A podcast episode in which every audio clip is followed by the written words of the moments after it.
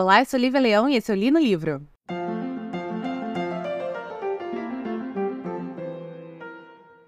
Antes de começar o livro de hoje, já vou dando os recados, porque eu sei que vocês não estão escutando esses episódios até o final, então os recados ficam no final e vocês não escutam, pois agora os recados vão ser sempre aqui, no começo do episódio, para vocês tomarem vergonha na cara, que o Spotify me conta tudo que vocês fazem, tá? Quero deixar isso bem claro. Pois bem, o recado de hoje é: assinem a newsletter que vai ao ar no final de outubro, tá? Aqui na descrição do episódio, não importa onde você esteja ouvindo esse episódio, vai ter um link para uma página do Google, tá? É seguro, gente, juro por Deus, não tô capturando os, os dados de cartão de crédito de vocês. É seguro, vocês vão lá, colocam o nome, colocam o e-mail, pronto. Final do mês de outubro, vocês recebem a newsletter em casa, que vai ser uma newsletter que tem todo o resumo de todas as informações que eu vou dar nos tan, nove episódios especiais de outubro. Outubro tem nove episódios. Os da segunda-feira vão ser os episódios especiais de outubro, que a gente sempre faz. E os de quinta-feira vão ser os episódios de, especiais de Halloween. E vai ter mais um episódio especial falando só sobre a Nova York Comic Con, depois que eu voltar da viagem. Eu vou falar ah, quais são os quadrinistas que estavam lá, como é que funciona, como é que você faz para ir, se você quiser ir. Então, a galera aí que gosta de Comic Con, que gosta de, de convenção, assista, eh, escute esse episódio no final de outubro, tá bom?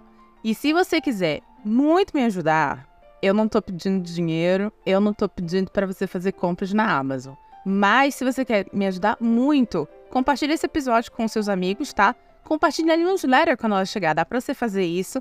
Na newsletter vai ter lá os, os links para os episódios passados, então manda lá pro seu amigo, o seu amigo vai ver, clicar, vai escutar e você já me ajuda muito, tá bom? Muito obrigada, recado dado. Vamos ao livro. O livro de hoje é de um cara que a gente já resenhou aqui, que é o H.G. Wells, é, a gente resenhou o A Ilha do Dr. Morro, que é maravilhoso, adorei. Pirei naquele livro, um livro muito bom. E esse aqui chama-se O Homem Invisível, um livro dele lançado em 1897. Ele tinha 31 anos. E é um livro que foi escrito depois do Ilha do, Ilha do Dr. Morro e do famosíssimo Guerra dos Mundos. E por causa disso, ele é um livro que ele é mais diferentinho. A estrutura dele é mais diferente. Ele não é contado em primeira pessoa, por exemplo, como são os outros livros. Ele faz isso e ele acaba com, com essa forma de escrita me lembrando muito um outro livro muito curtinho, assim como esse, também de ficção científica, só que é mais antigo, chamado é, O Médico e o Monstro, que é um livro que eu acho que eu já citei em algum ali no livro, e eu digo que é maravilhoso. A condução do mistério sobre quem é o Mr. Jekyll, é, como ele afeta o, o, quem é o, o Mr. Hyde, como ele afeta o Dr. Jekyll, é incrível. E se eu não tivesse lido esse livro que, é, sem saber, né, que o Jekyll e Hyde eram a mesma pessoa, a revelação no final funcionaria muito bem, porque ele realmente é, o nome do cara que escreveu é R.L. Stein, se não me engano, deixa eu confirmar. R.L. Stevenson, na verdade, e ele é de 886, enquanto Homem Invisível é de 897. Então, quase é 11 anos aí de diferença entre um e outro. E particularmente eu gosto muitíssimo do, do Médico e Monstro, porque ele realmente monta muito bem essa, esse mistério ao redor do protagonista, dos protagonistas, no caso. Eu acho, nada me. Hum, tirei isso da, cabeça, tá? Nada me diz que é, o H.G. Wells não leu O Médico e o Monstro, não se inspirou para fazer esse, esse, esse livro que é O Homem Invisível, porque a gente vai ver ao longo da, do programa que existem coisas muito próximas. Não só apenas a narrativa, né? E como essa narrativa, já que eu tô falando tanto dela, quando você tem é, os outros livros do, do, do H.G. Wells, você tem em primeira pessoa, você tem aquele, aquela noção muito particular do protagonista sobre o que está acontecendo. Esse livro ele não é assim. O protagonista ele é apresentado e ele é uma figura misteriosa, uma figura desagradável que você não sabe de onde veio. E só muito aos poucos você vai descobrindo. E isso acontece é, porque ao redor dele tem uma gama de outros personagens que eles sim contam uma história. Então são a gente acompanha essa história pelo ponto de vista das pessoas que estão ao redor desse protagonista que é o Homem Invisível. Então você tem, na verdade, uma gama muito muito grande de impressões sobre esse protagonista. Isso é muito legal, porque com você como leitor, você tá na mesma que essas pessoas. Você não sabe quem é esse homem, você não sabe o que, que tem de errado com ele, e depois que você vai descobrir que, obviamente, ele é invisível, você não sabe como ele chegou aí, até que ele mesmo ou outras situações vão te revelando o passado desse, desse protagonista. Isso é muito legal. Eu, particularmente, gosto muito disso, dentro tanto desse livro quanto do Médico Monstro. Porém, ainda acho o Médico Monstro mais interessante, porque a gente ali tem a dualidade do personagem, do, do, do protagonista ali, que eu acho muito interessante. O protagonista aqui, ele não vai ter essa dualidade. Ele é só uma pessoa horrível. Ele chuta gato, gente. Ele é uma pessoa pavorosa. Ele é uma pessoa pavorosa. Pra vocês terem uma ideia, esse livro é muito curtinho, acho que tem uns 5 horas de, de audiobook. Eu vi um audiobook dele.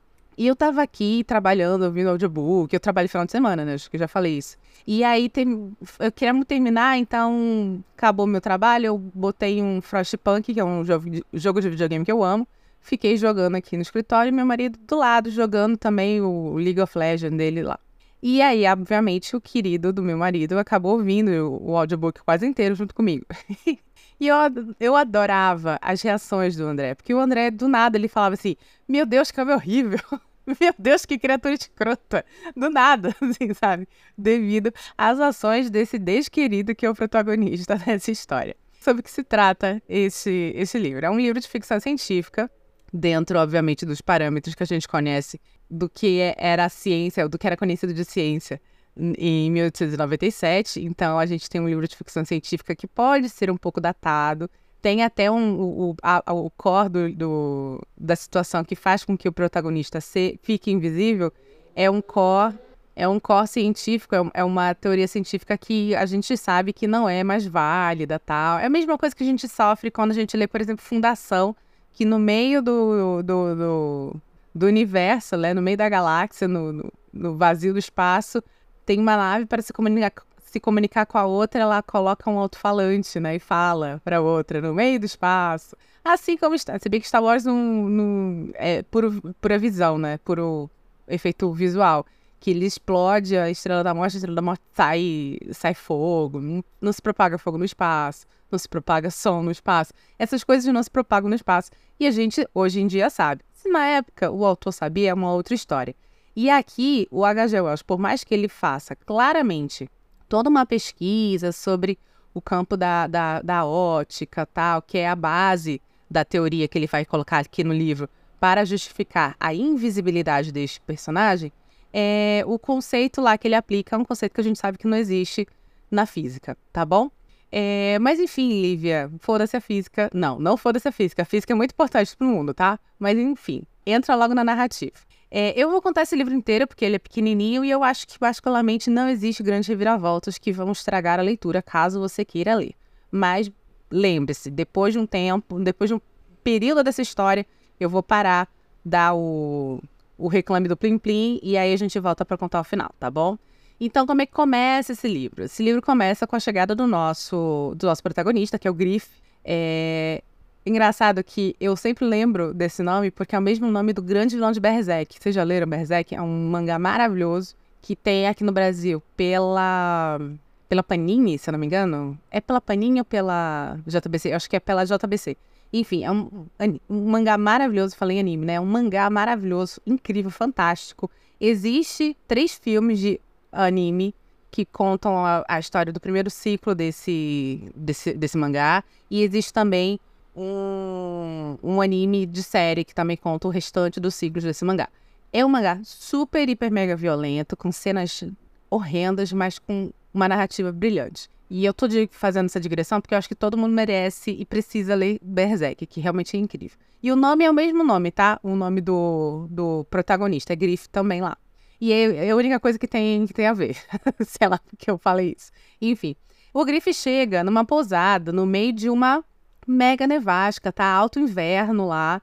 Ele é atendido pela senhori, pelo senhorio da, da nevasca, que é uma senhora, é muito bem atendido, o senhorio da, da pousada, não da nevasca. Ele chega, ele se instala lá e ele começa a pedir encomendas de garrafas com os líquidos estranhos. Ele é um homem muito recluso e ele é um homem muito estranho. Em que sentido? Ele chega com um, um chapéu de abas gigantesco, todo enfaixado, com um nariz que claramente é um nariz falso. E aí as pessoas começam a conversar e falam assim, cara, eu acho que ele sofreu um acidente. É curiosidade, curiosidade da, da vida humana, né? Ah, acho que ele sofreu um acidente. Nossa, será, será que foi muito grave? Pô, claro que foi grave. O cara tá todo enfaixado, não sei o quê. E aí fica esse burburinho. Isso é muito legal no livro. Esse burburinho essa, é, é, ao redor dessa figura misteriosa tal, que tá sempre ali muito recluso. E quando não tá recluso, tá sendo extremamente desagradável com todo mundo da pousada. Aí, é, toda vez que tem algum quiprocó, que são muitos quiprocós com um grife lá na, na pousada, é, a senhor, a senhor, o senhorio vai lá falar com ele e fala assim: oh, meu, meu, querido, pelo amor de Deus, né? A gente tá vivendo comunidade aqui, vamos, vamos melhorar aí a convivência. E ele é uma pessoa horrível que chuta gato, fala assim: ah, tem, tá, tá com algum problema aí? Me manda conta, eu pago, não sei o quê. E fica só nessa, jogando, tipo, tem dinheiro mesmo. Parece um pit boy, né? Tem dinheiro mesmo, faço o que eu quiser. Não gostou, me manda aí a conta que eu pago e tal. Só que, literalmente, quem pede muito a conta, uma hora ela chega para ser paga. E aí, este desquerido fica sem dinheiro um momento. E ao mesmo tempo que este desquerido fica sem dinheiro e para de pagar a, a, a pousada, lá a pensão, acho que é uma pensão, na verdade, é IN, né? IN é pensão. Quando ele para de pagar, é, começam a ter uns roubos pela cidade, roubos de dinheiro pela cidade. A mulher da pousada, que não é burra, pensa, hum, que coisa estranha, né? Só tem um forasteiro aqui, que coisa difícil. Será que tem alguma conexão? Aí ela vai falar com ele, falando assim: Ó, oh, meu bem, eu preciso que você me pague as diárias, né? Porque aqui não é casa da mãe Joana e eu não tô no Soang pra te acolher. E aí ele tem um ataque de fúria, é uma pessoa muito nervosa e tal, e acaba arrancando as bandagens quando ele tem esse ataque de fúria. Mostrando então para ela que ele é invisível. E aí ela junta A mais B e pensa: mano, se eu fosse invisível, qual seria a primeira coisa que eu ia fazer? Além de passar a mão na bunda do Chris Evans na Nova York Comic Con. Eu roubaria dinheiro. Eu roubaria dinheiro e eu pagaria tudo à vista para também fugir do imposto de renda. E aí ela liga os fatos e percebe: esse cara aqui tá roubando a galera. E aí ela faz um escândalo, ele quebra tudo, as pessoas saem correndo em auxílio dela, chama a polícia e ele foge. O que a gente precisa entender desse, desse personagem, fisicamente falando, é que sim, ele é invisível quando ele está pelado. Outra coisa, ele é invisível quando ele não está fazendo a digestão. Nossa, só imagina a cena. Que nojo. Ele também é invisível quando ele não está fazendo a digestão de nada. Enquanto ele está comendo, está fazendo a digestão daquele, daquele, daquele alimento, este alimento e todo o processo digestivo é registrado. Nossa, deve ter sido horrível. Deve ser maravilhoso para um gastro analisar, mas para mim, eu, eu, ah, eu não, quero, não ia querer ver isso nunca. Então, você pensa, ele fugiu, ninguém encontrou ele porque ele fugiu é, invisível, então esse homem está pelado. Mas está nevando, estamos no alto inverno. Eu fico de cara com ele fugindo pelado pela neve, assim, pensando que esse homem realmente estava muito afim de sair sem pagar.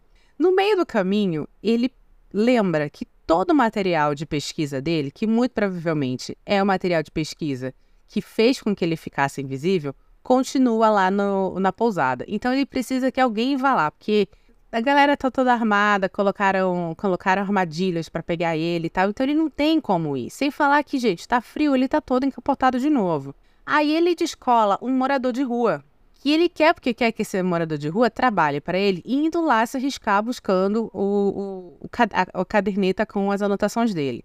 Esse morador de rua, que se fosse burro não teria sobrevivido na rua até agora, ele fala assim: eu que não vou ajudar esse cara, não. E ele foge, né? Numa das, das tentativas ali da, de pegar a, a caderneta, ele consegue fugir. E quando isso acontece, durante a confusão lá, porque ele eles meio que estão lá, lá, na pousada para buscar, o Grife foi junto até para ficar de, de, tocaia, mas o cara, que acho que Marvel, o nome do, se não me engano, enfim, o Mario. O Mario tá lá para tentar pegar a caderneta, mas aproveita para fugir e tal. Os policiais são alertados e eles dão um tiro no Griff e pega. Então ele sai machucado, pelado, sem comer no meio do, do, do inverno. E aí só resta ele pedir arrego na casa de um antigo conhecido dele chamado Dr. Kepler. E aqui eu vou parar, porque aí o negócio engrossa, porque aí a gente vai ter toda uma explicação de como este homem se tornou invisível. Eu vou chamar antes disso os nossos comerciais.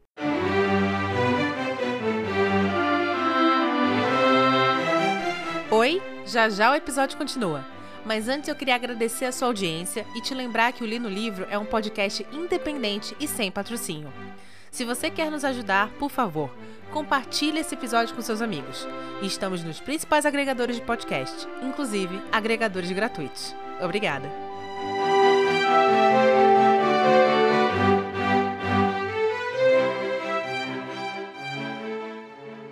Pois bem, é... Griff tá lá, vai falar com o médico que é ex-colega dele, e ele finalmente revela sua identidade, que o nome dele é Griff, que ele era um estudante albino da mesma classe desse médico, e que ele desenvolveu é, um elixir que faz com que, através da, da ótica lá, a luz seja refratada, é isso correto? Que a luz não, não, a luz bata e volte quando toca nele, e por isso faz com que ele fique invisível.